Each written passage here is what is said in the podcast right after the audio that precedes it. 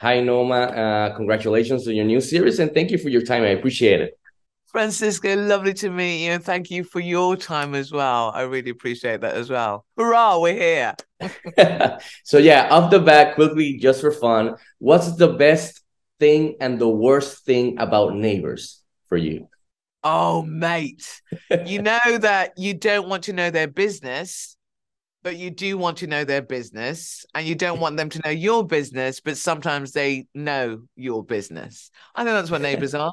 And also, if you're very, very lucky, uh, a great chat and a cup of tea and a let's sort out the world. Those are good neighbors as well.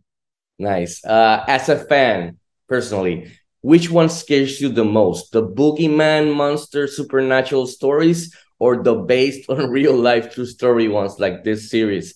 And and why is that?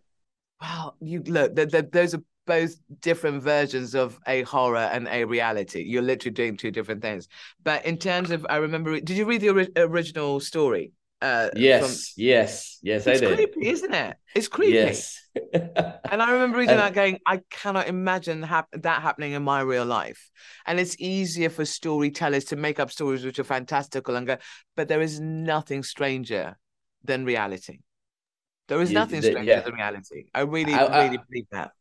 I was reading and as a, as a married and as a father of two girls. I was like, so uncomfortable and creeped out. So yeah, definitely you're real trying life to look story. after your family. You're trying to look, and that's what Dean's trying to do. you know I mean they're making this forever home, and then you start, and you think you've reached comfort level. Now we can live, and then this starts happening. Oi!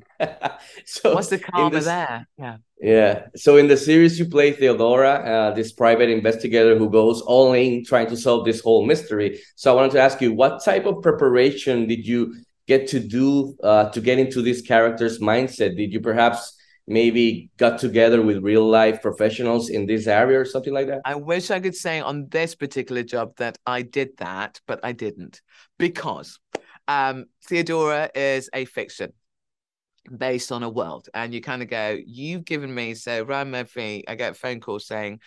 I'd love you to be part of this next project, and I'd like you to use your own English accent. I was like, yes, thank you very much. And I want you to be a private detective. I went, what?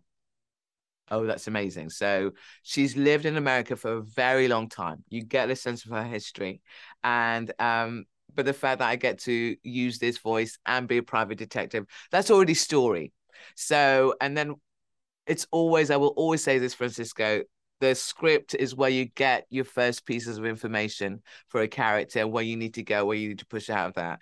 And there's something beautifully solid in terms of Theodora that you meet and her relationship with Dean, Bobby Cannavale's character, and then therefore with Naomi's character.